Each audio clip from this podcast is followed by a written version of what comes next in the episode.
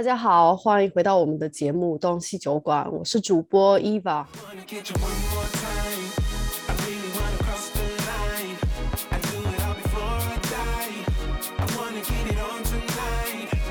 今天呢是没有雅竹的一期，因为我在最近两期节目当中也提到了雅竹，因为他自己工作和生活以及家庭的一些关系呢，没有办法再继续参与我们的录制，所以这一期节目是我们东西酒馆第一季的特别节目，我们之后会做一些。新的不同的尝试也会邀请不同的嘉宾，所以我今天邀请到了马修来跟我们一起聊一聊关于英国还有英国人的一些话题。因为他的中文水平呢不足以支撑起整个节目的时长，所以我们这一期录制我会剪成两集，两集节目呢都会是全英文的录制，也希望大家体谅。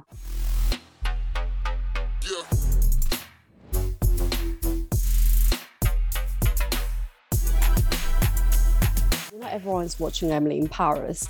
Mm. And then there's a, a guy from London called Alfie. As soon as we saw him and heard him speak, the first reaction was like, he's not representing London accent. He's not. Mm. Sounds like a typical footballer kind of accent.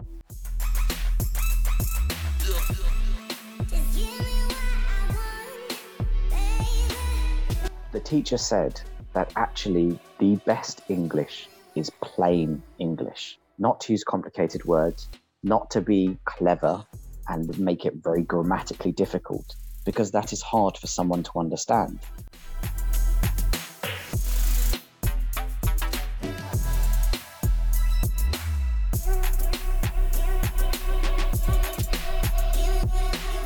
Although sometimes I do find it quite annoying. Like when I ask you some question, you could just say yes or no, and then you would say correct or indeed.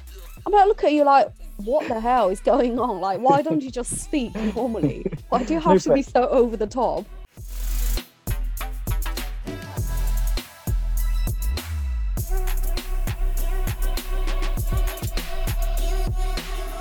we are still small. It is quite easy to be average but still do well in this country. I mean, that's that's. We that actually have a phrase, but we used to describe some Chinese male. you're quite average, but you're super confident. yeah, well, we call that all bark, no bite.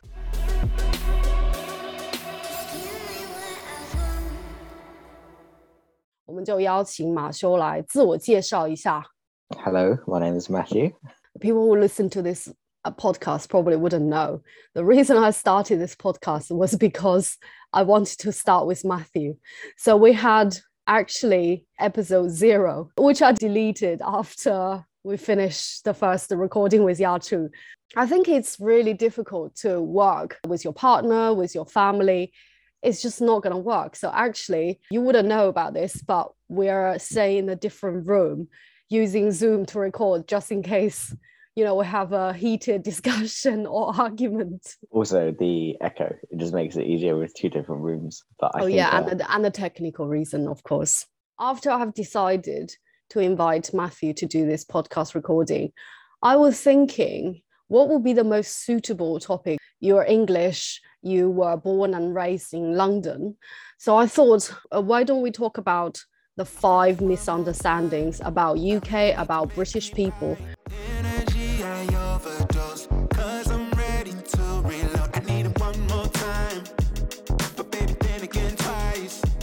question is Do all British people speak like the Queen?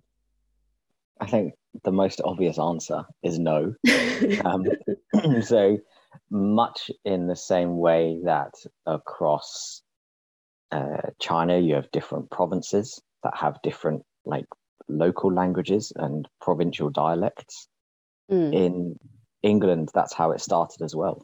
You had different provinces or uh, different counties that had mm. their own dialects. And from there, everyone came to a standardized version of English, much in the same way that in China, people came to a standardized version of Mandarin. And but the individual areas maintained their accent. And therefore, if you come to the UK, maybe you come to travel, maybe you come to study, if you choose somewhere in the north of England or even across to Scotland or even down to the south of England, you will hear very, very different English, mm. either in accent wise or even in the words they use may differ because you'll have local slang and local mm. colloquialisms that will change it. I had some story that I can I can share with because the first time I came here, I mean, it was a total shock, I have to say. I arrived at Newcastle Airport, and that was the first time I was fully in the environment that everyone speak English. And I really have to give myself lots of courage before I ask someone where's the toilet. Mm. And I remember I phrased this question about three times in my head. Obviously, I arrive at Durham and my lecture actually from Sunderland. For people who, who arrive in UK the first time, probably north of England is not the best place to arrive. Um, it, I, it's just really thrown yeah, me off. It's going to be difficult because when you're learning English outside of the UK, you will have a standardized English speaker. You possibly even have an American speaker yeah. on your tests.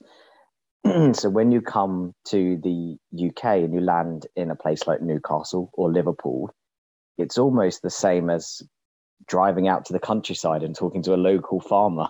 It's yeah. so different from what you experience. And as you said, your first time landing into an airport that isn't London Heathrow or London Gatwick, it's going to be a struggle because you have to get over the the confidence of speaking your first kind of like English to an English person and then actually listen to their response. Now going on to then study in a college or a university which is based in the north of England or even in the west of England, that's another thing you have to consider is that you will be taught by someone who doesn't speak like you're used to.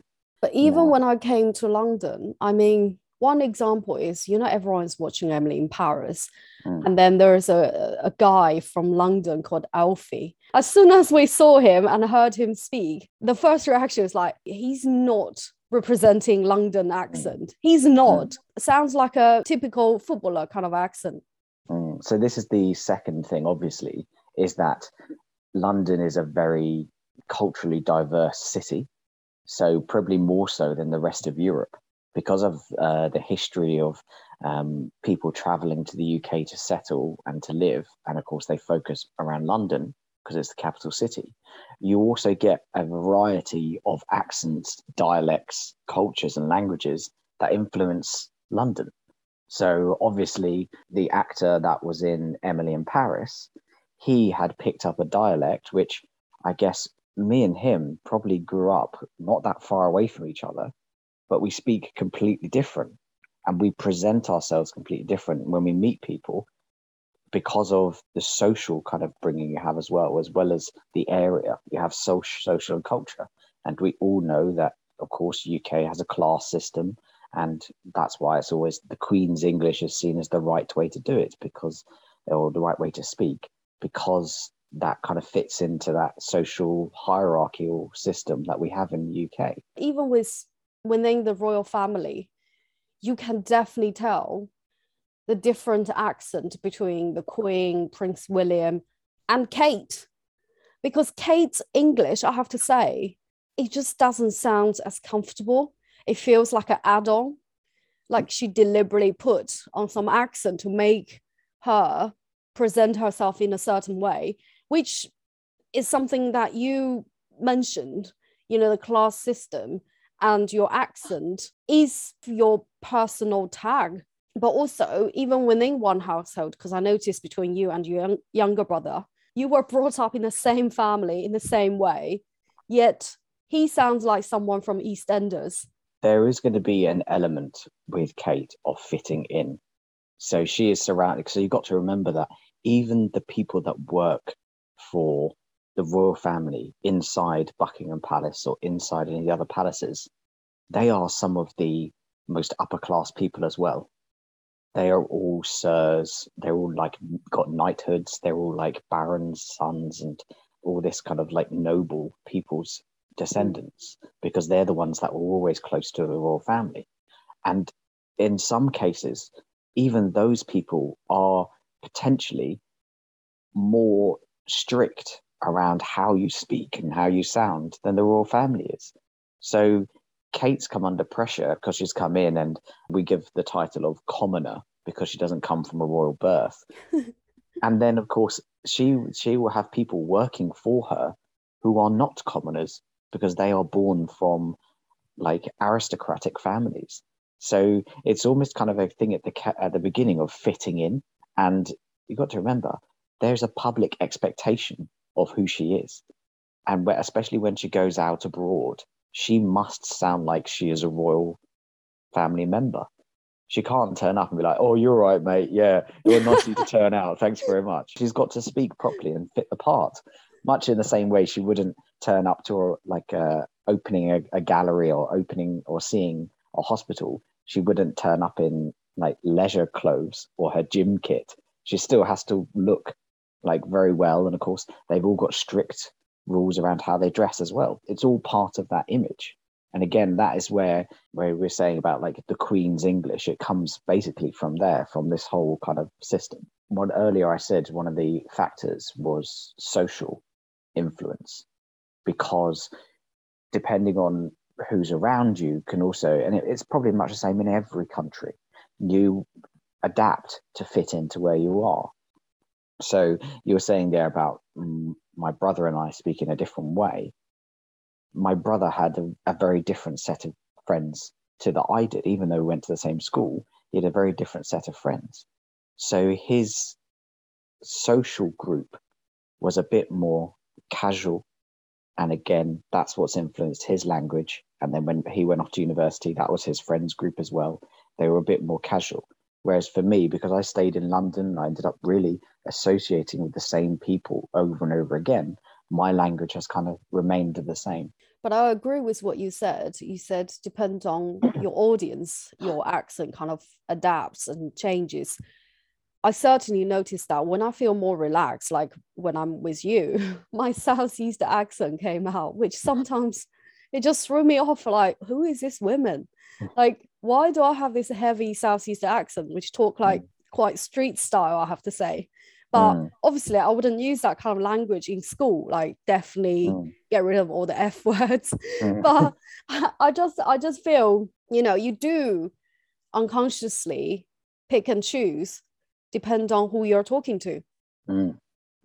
Yes, and I think that's that's that's what we're saying. It's kind of like your the way you speak has, as you said, has an audience, but has has a role. So you in in school have an authoritative role, and therefore you kind of almost adapt the accent of authority, which is the Queen's English, mm. because they would stick with a hierarchy. And I mean, it's quite interesting, especially as a non native speaker, that your students and some of your fellows, like colleagues, have all picked up that you've got quite a, what we would call in this country, a posh accent in the way that you speak. Do I? And, well, isn't a bit? My even my dad mentioned it sometimes, and that's I think because uh, you've picked it almost off me in the way you pronounce some of your vowels and things.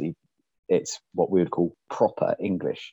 There was something when I was at school, when I was being taught English, not English language, but English literature with the teacher, um, because we were writing essays over and over.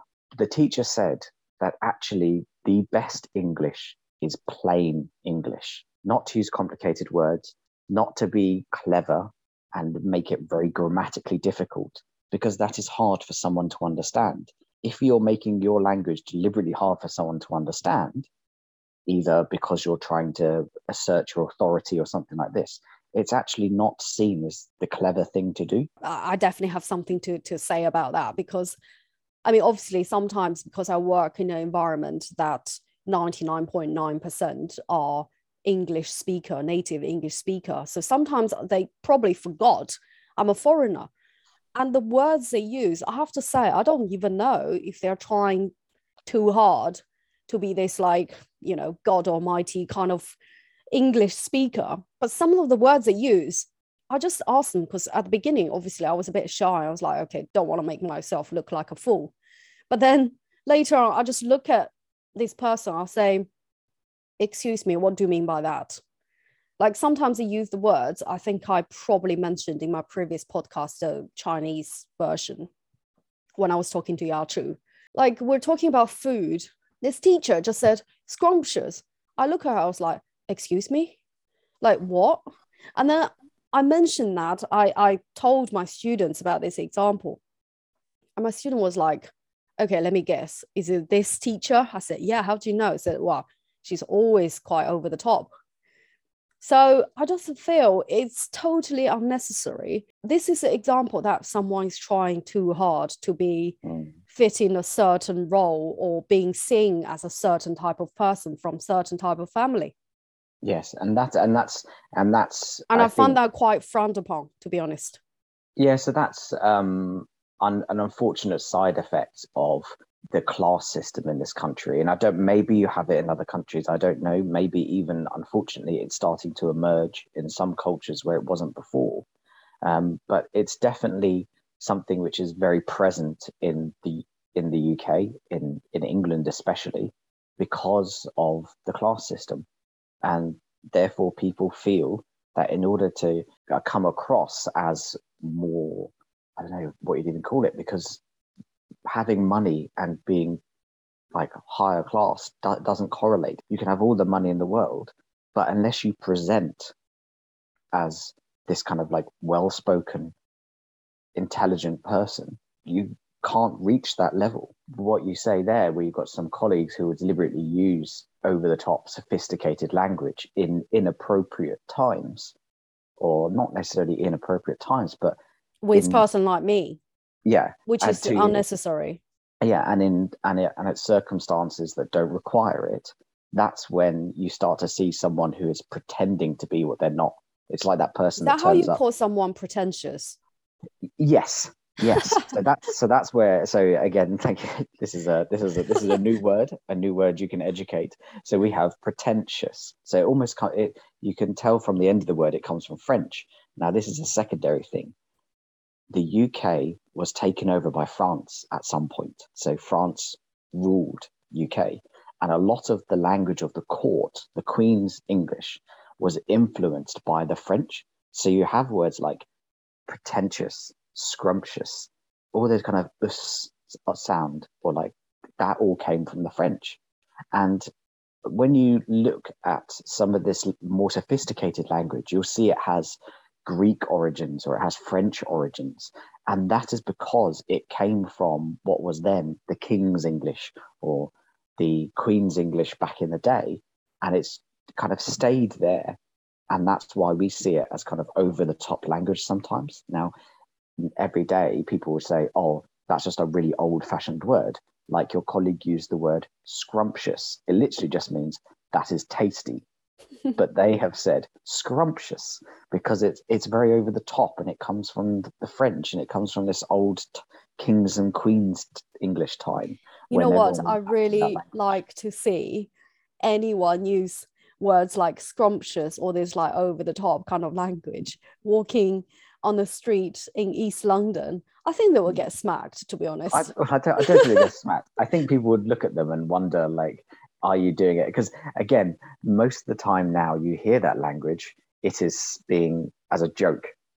So, so, so well, she, example, she didn't mean joke. She was serious. Know, yeah, obviously, in her case, but I'm saying most of the times now. So, let's say, for example, you are going home for dinner. You go to see your mum and your dad, and you have dinner, and you have a, a, a warm home cooked meal that you remember from your childhood, your mom or your dad might say, "Oh, how was dinner?" You might be like, "Hmm, it was scrumptious. Thank you very much." it's kind of like a very over the top kind of thing.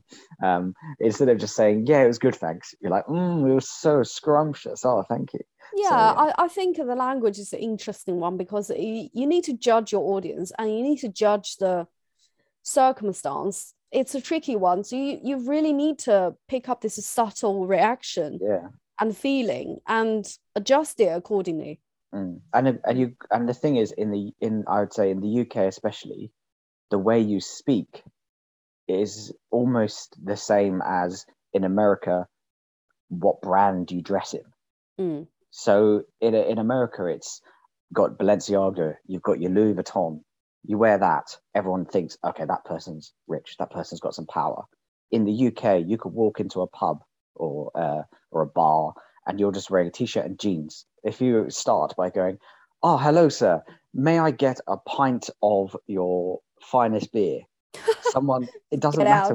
It doesn't. But uh, yes, well, most of the time they look at you like, "What the hell?" Because likelihood the barman is from from mainland Europe and won't understand you. But he it instantly it doesn't matter what clothes you wear.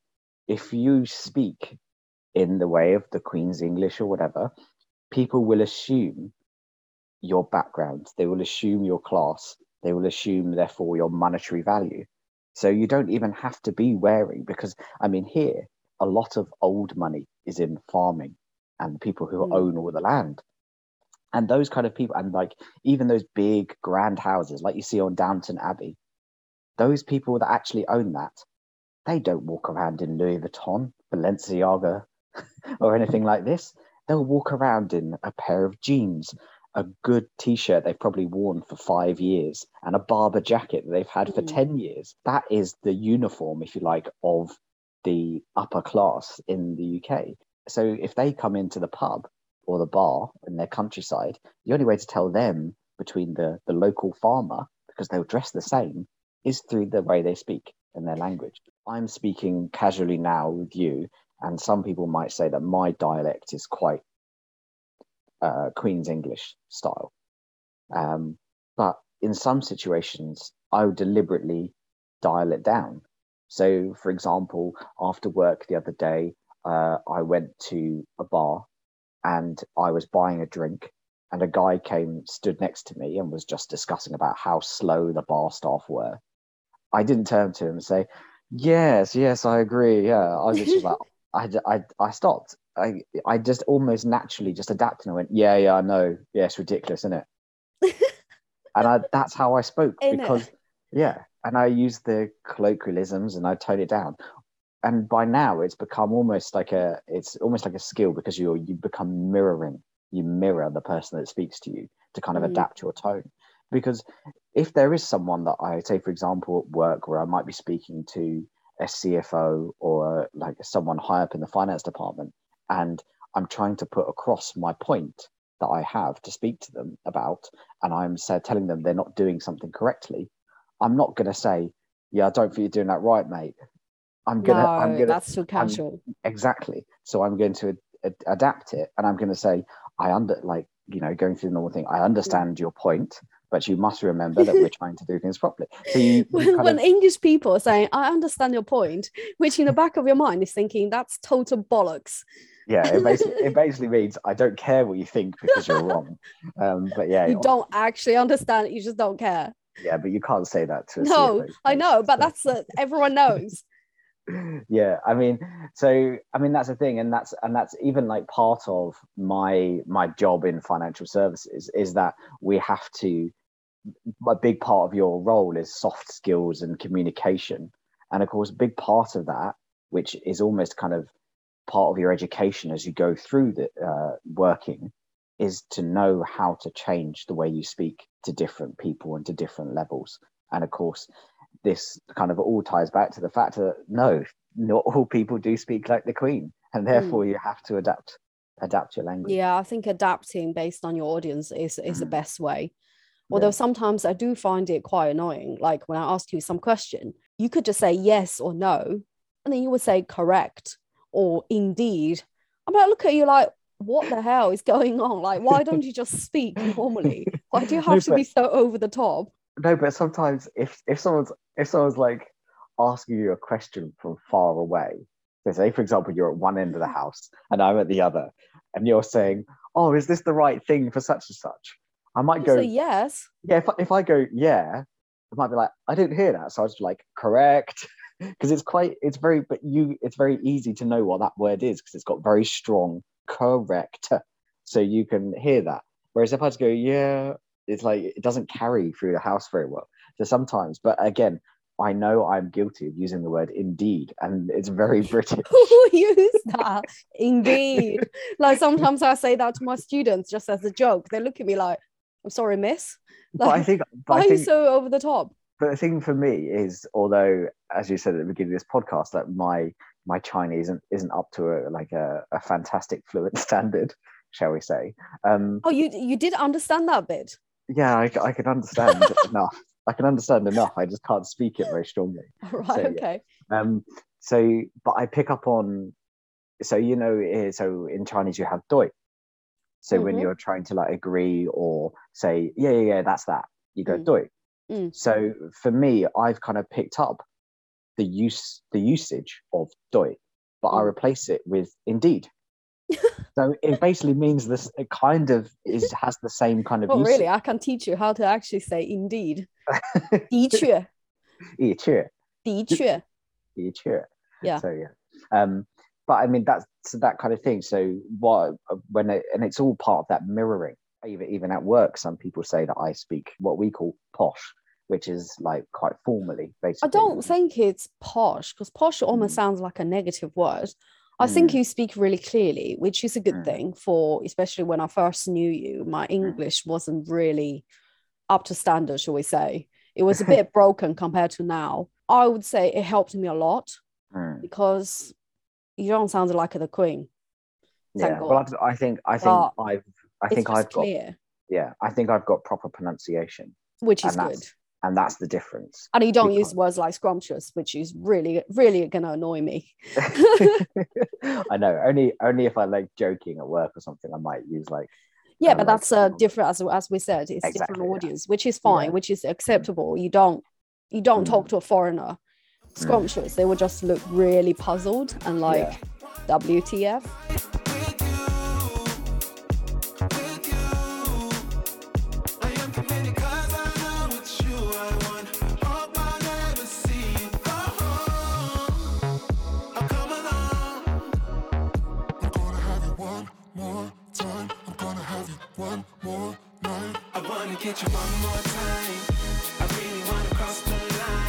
Spoke a lot about accent, pronunciation, language. And I think the second question people always have misunderstanding is do all British people have low expectation for food? What do you it's an, think? in, it's an interesting question. Why it's interesting? The answer is no, they don't. well, I say I say interesting because it is not only from people who live in China have this opinion, but even the people in Europe. Everybody thinks that English food is bad food. I mean, I'm sorry, the first question reverse back. What is English food? so I think oh, I'm going to give you a bit of a history lesson here. You have to remember where you are. You are on a cold, wet island. okay? On a cold, wet island, you can't grow very many like fancy fruits. When it's cold and it's wet and you didn't have in the past you didn't have heating you just had like a fireplace or something in the house you had to eat warm and hearty i food that was going to fill you up and keep you warm. Now what that meant is that in like british cuisine essentially is what we would call your meat and two veg that's what we call it. So your meat, so you have your lamb, your beef, more modernly your chicken or your fish, and then your your veg. So normally that will be a root vegetable. So you talk about potato, carrots, or and now your other veg may be like broccoli, peas, maybe some cabbage.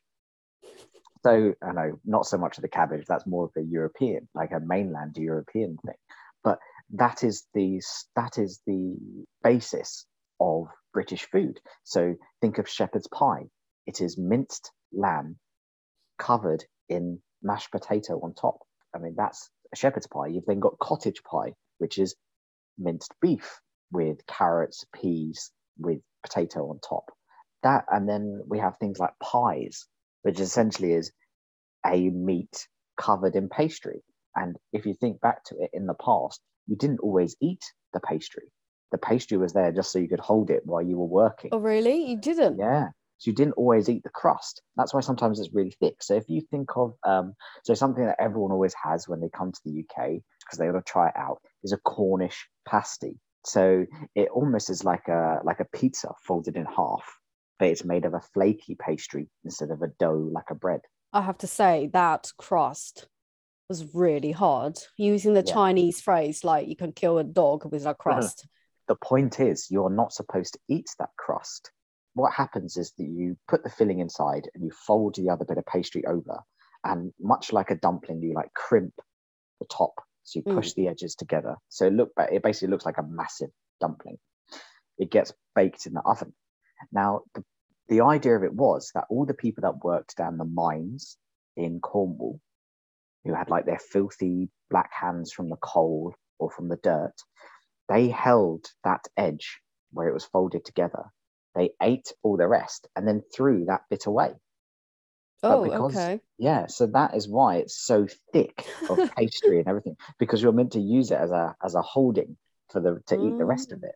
So and it's the same way in that a lot of people when they eat their sandwiches again, don't get me started on sandwiches, but like, that is a horrible kind of like British invention. But sandwiches they have a crust on the outside where the where the bread goes darker when it's cooked eh, when it originally started, you weren't supposed to eat the crust. The crust is where you held, ate, and threw away.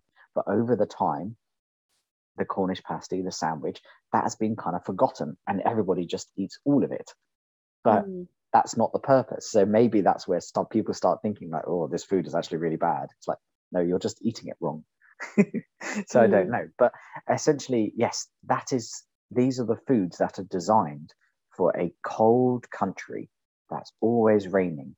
And bearing in mind that most of our land back then was just farmland, flat green land. You didn't have like tropical, like keeping you warm or anything like that. You just had mud, rain, water, and cold. So you just had like really like heavy meals to keep you warm. Now, as time went on and cities developed and everything else, the food, there was no influence to, to change the food from internal. The only influence we had was when people would come into the UK. So you had people bringing, so especially like a big Curry. is curry. There is an entire almost menu of Indian food which doesn't get eaten in India and is only designed for the UK.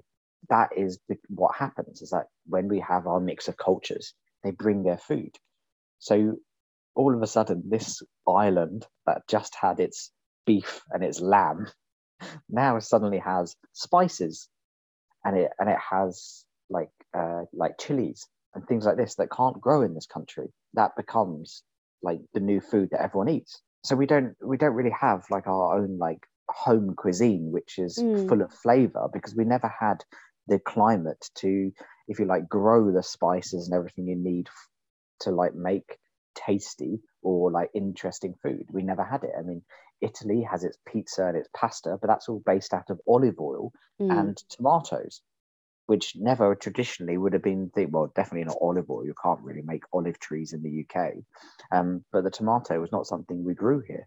But I think one thing that's really good, especially in not just in London, but bigger cities, is that you can find all kinds of food Mm. from all the different countries. Take London as an example. You can eat basically anything. Yeah, you You can can even eat have the very authentic Sichuan cuisine, like really authentic, or Portuguese food, Middle East, Mm. Southeast Asian. and even African. You can have goat curry. Here, Yeah. for example, some Ethiopian restaurants. Yeah, obviously when we talk about british food we need to we need to take a lot of factors into consideration Mm. also don't forget all these different cuisine are available especially in bigger cities Mm. so it's Yeah. not like all of a sudden you you land in uk and then you're to starve yourself. There are No, actually a lot of Yeah. interesting cuisine to try. And that's again you you did mention london but you've got to remember that um, migration to the uk has been so big that you could land as you said earlier up in newcastle and you could still get curry. You can still get good chinese food. You could still get uh, good european food because the migration has been so big into the into the uk Mm. so it's not i don't think unless you go to like the deepest darkest places where it's like a little countryside place that maybe has like one Indian restaurant and one pub, you're always going to get a diverse amount, like different types of food. So it's not mm. just you have to come to London for that.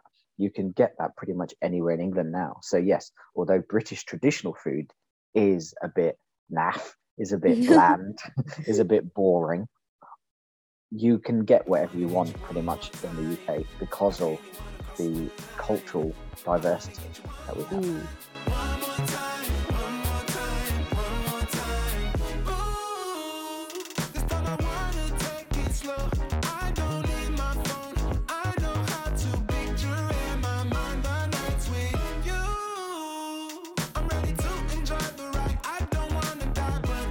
Think one thing that make UK as a country really stand out is its education. So the next question is is British education happy education? When we're talking about happy education, what I think you mean is kind of like we don't have to work as like study as long as hours as long in an, in a day as other countries do. So in the UK, I think there's a perception like we finish school at 3.30 in the afternoon, we start at nine in the morning, and then we don't do any formal study in the evening, things like this. It's a broad, as I guess with all these kind of perceptions, they're very broad. So you may get some schools that run very limited hours, so start at 8.30, finish at 3.30. You will get other schools that start at 8.30 and finish at 4 and they'll have more lessons in the day but then it, they may come to a point where they have longer holidays. I think the difference is is the way of teaching. With some subjects with uh, what we would call stem subjects your science your maths things like this you are taught to pass exams. But in our stem subjects you don't probably get the same depth of teaching as you may in other countries. So for example in in some places in Europe, you get very especially for STEM subjects, so we're talking in maths, your science, you get a very strong understanding of how mechanics works or how engineering works. And then you go into your exam, and you may not be examined on all of that, but you understand it. In the UK, you will most likely just be taught what the exam will ask. I have to say, I have different opinion on this mm. because obviously I work in the education sector mm. and I've experienced the Chinese typical Chinese education, I would say to a certain degree, it is happy education. The school system is like a platform allows you to have the discussion of the topic that's around you, which that topic may not be tested per se, mm. but you do get provided this opportunity to do research, to have discussion, to write essays about that. Maybe happy education is not just defined by oh, exam will be really easy, university really easy to get into. So I think the education, I would say, in UK is more about providing opportunities and give people different options, which may not always exist in another country. Mm. For example, in some country, you know, you just have to pass the exam. In this country, there are different alternatives you could use a government apprenticeship scheme.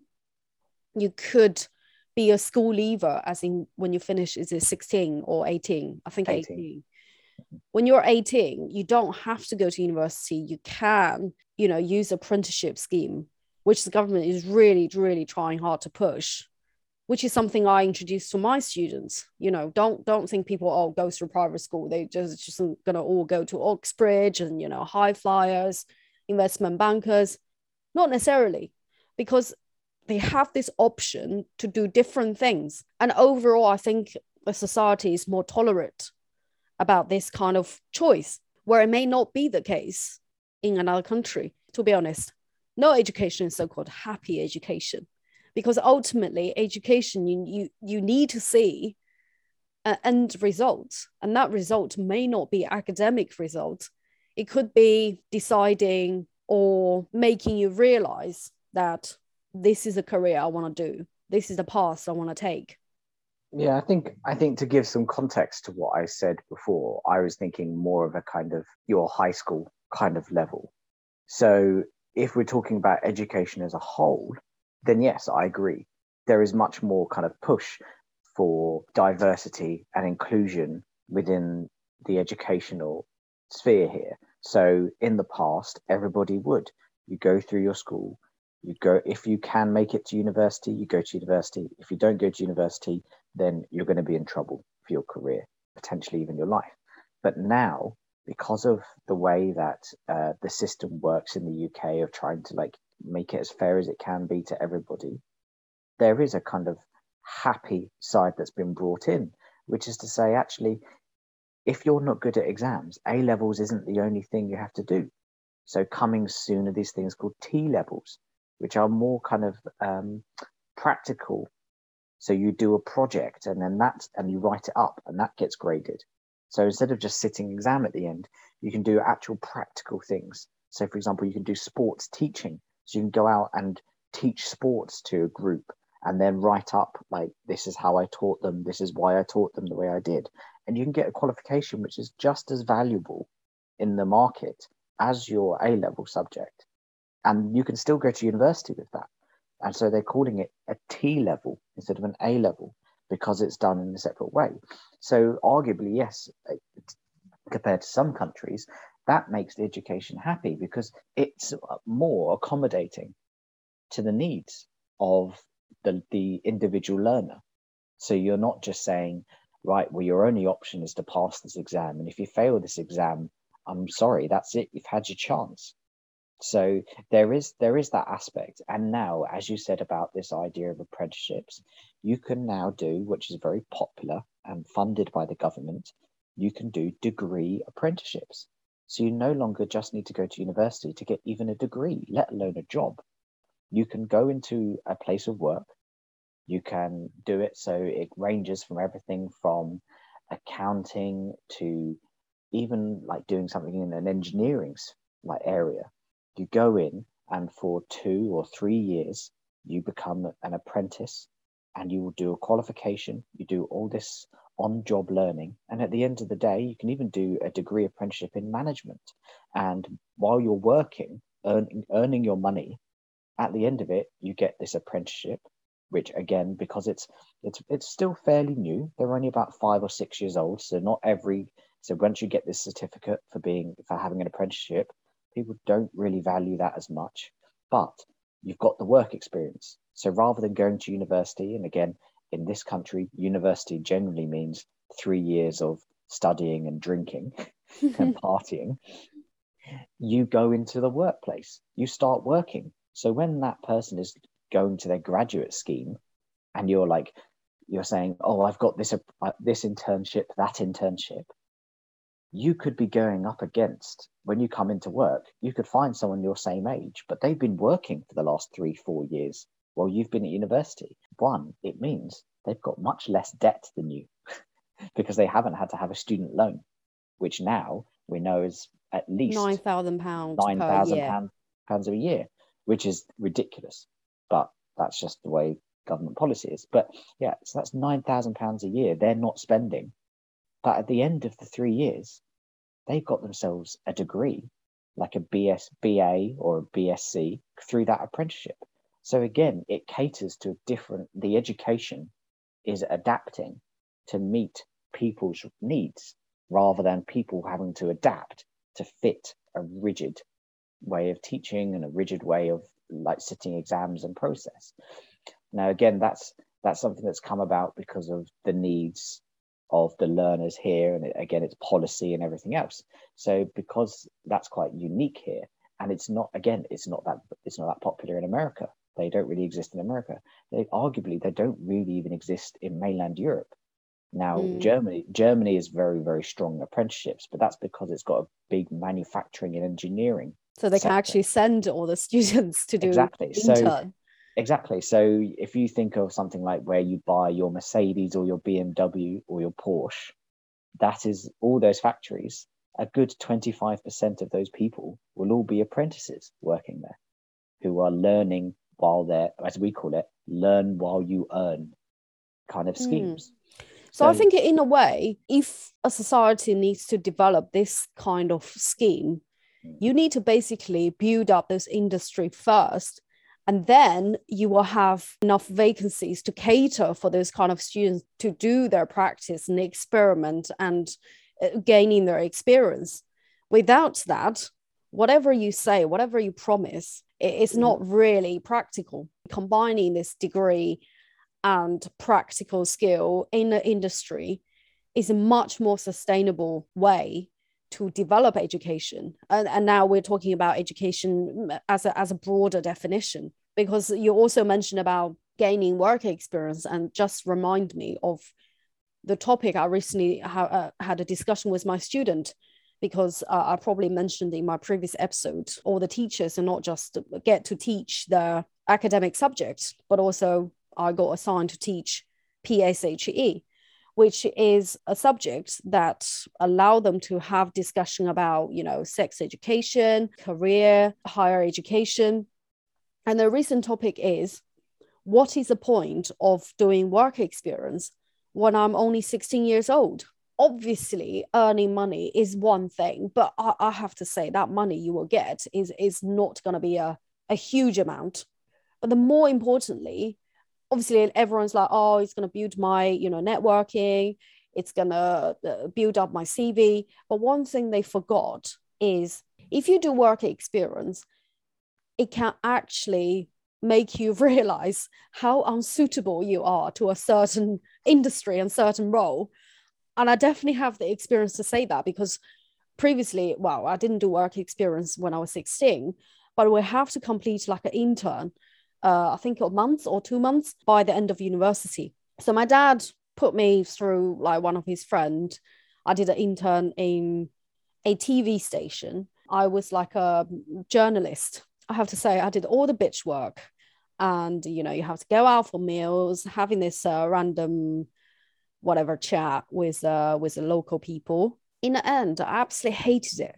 I was going to apply to do journalism as my main career and afterwards i was like uh, i'm not sure about this mm. that made me realize doing any work experience in an internship is not just about building up your cv but also mm.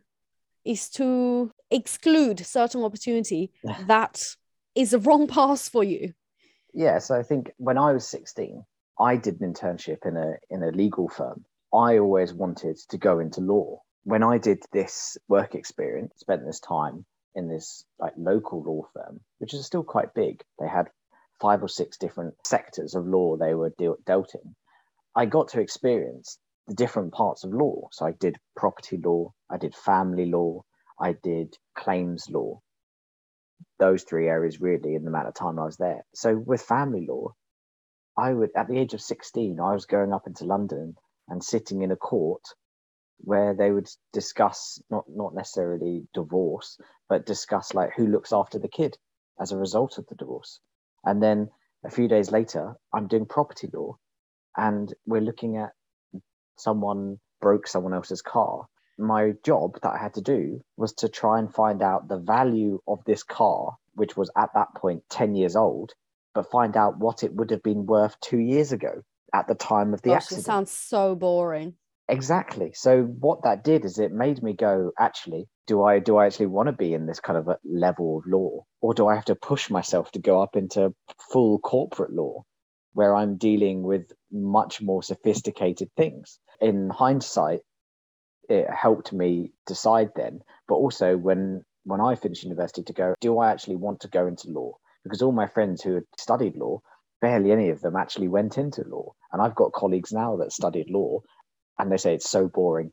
I can't do law. I'm, I'm coming into financial services. But then I have also got friends who did law who are now at big firms uh, as lawyers in London. So it, there's it's it's that case of doing this work experience and the internships help you decide whether some if something is right for you.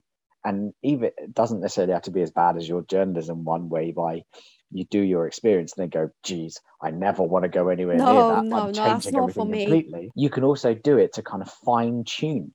So let's think at university, you've got one, maybe two opportunities at an internship where you might be set. You might be set. So let's say, for example, you go to university and you do you do finance or you do law. A whole time you're at university and you pick all your little modules and everything to go around a, a particular area of finance. You go do that internship in investment banking, and you might absolutely hate it and go, actually, this isn't for me. I'm going to do, I don't know, private equity instead of investment banking. So the idea is, is that those internships, as much as they are seen as a way of getting a job, they're actually just as useful to you to decide what job you want to do. Whenever I come into uh, do an interview or something like this for a job, I always think now, uh, and this is kind of stretching the example, but I'm saying when I do an interview for a job, I don't always think, oh my gosh, I hope I'm good enough. I go and sit in that interview and go, are these the kind of people I want to be working with? Agree. So, it's a mutual choice. Yeah, so that's what that's I think the attitude you should take. And now, especially if you're in this country and you're spending as less as a native nine thousand pounds a year, as a non-native coming into the education system, the university system here, and if you're coming to to spend that much in the hope that you could get that internship in that law firm or that that department, that specialist department, you've got to remember that you are spending that much money. You've got to be sure where you move on afterwards is actually what you want to do because otherwise you could turn around and regret everything you've just been through. But I think one thing um, in the Chinese term we called 容错率, I think the room for making mistakes mm. is a lot more in this country than other nations. Mm. Because yeah. you know, you can turn around and say, hang on a sec, I'm 30 years old. This is not for me. I've done it for five years. I mm. really mm. cannot see, you know, me mm. doing this for another 30 years. So I'm going to change my career, which mm. is doable. You know, mm. it's not everyone is doing this, it's not, but it's doable. We have examples.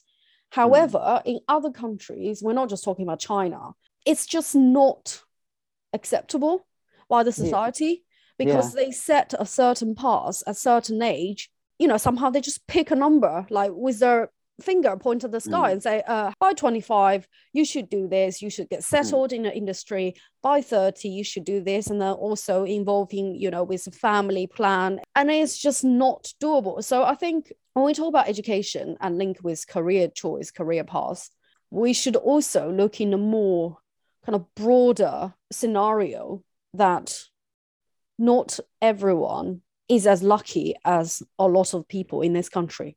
Yes, and I think it comes down to what the country is designed for, if you like, at the end mm. of the mm. day. The UK as a country does not manufacture. We do not produce anything. We are essentially no, we don't, we don't, we don't. Any any any company which designs so so at the moment, so there's a there's a company which is a like what we would call a homegrown company that designs chips, microchips. They go into your phone, go into your cars. Okay.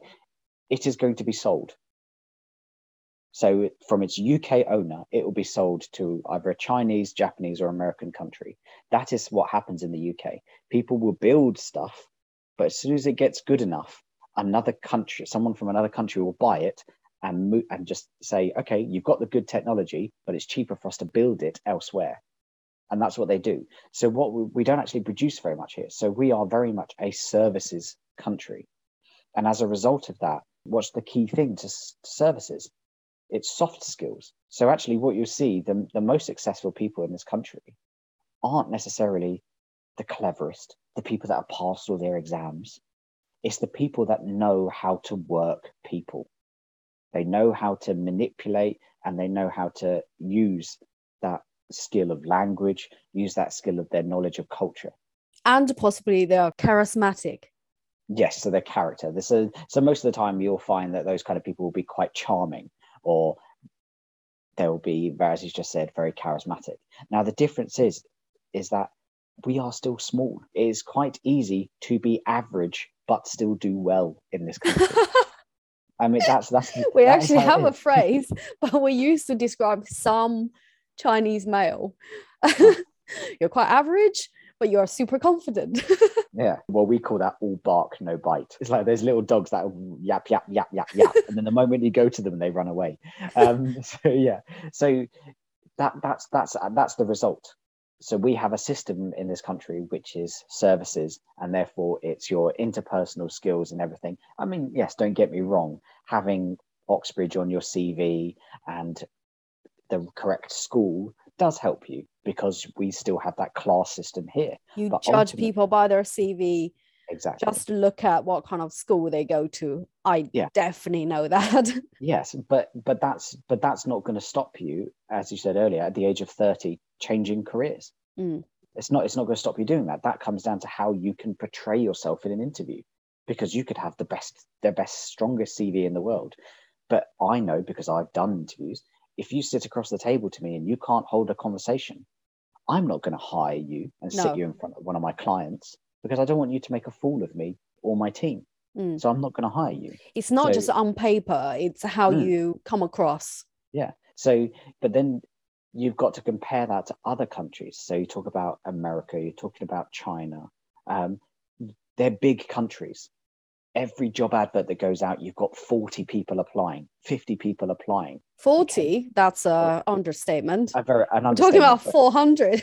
yeah, yeah, exactly. But but you've got so many more people. Now, if I'm a recruiter for that, how am I going to cut that number from 400 down to 15 to do an interview?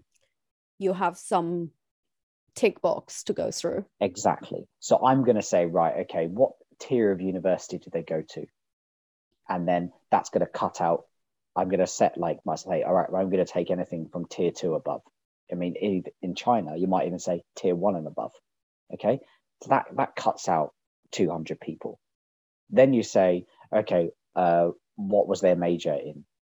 Okay, that cuts out like another 100 people but what you what you start doing is then is that you start getting the same kind of people they went to the same university they did the same course they got the same grades and then what you get is you get people coming into the workforce who are the same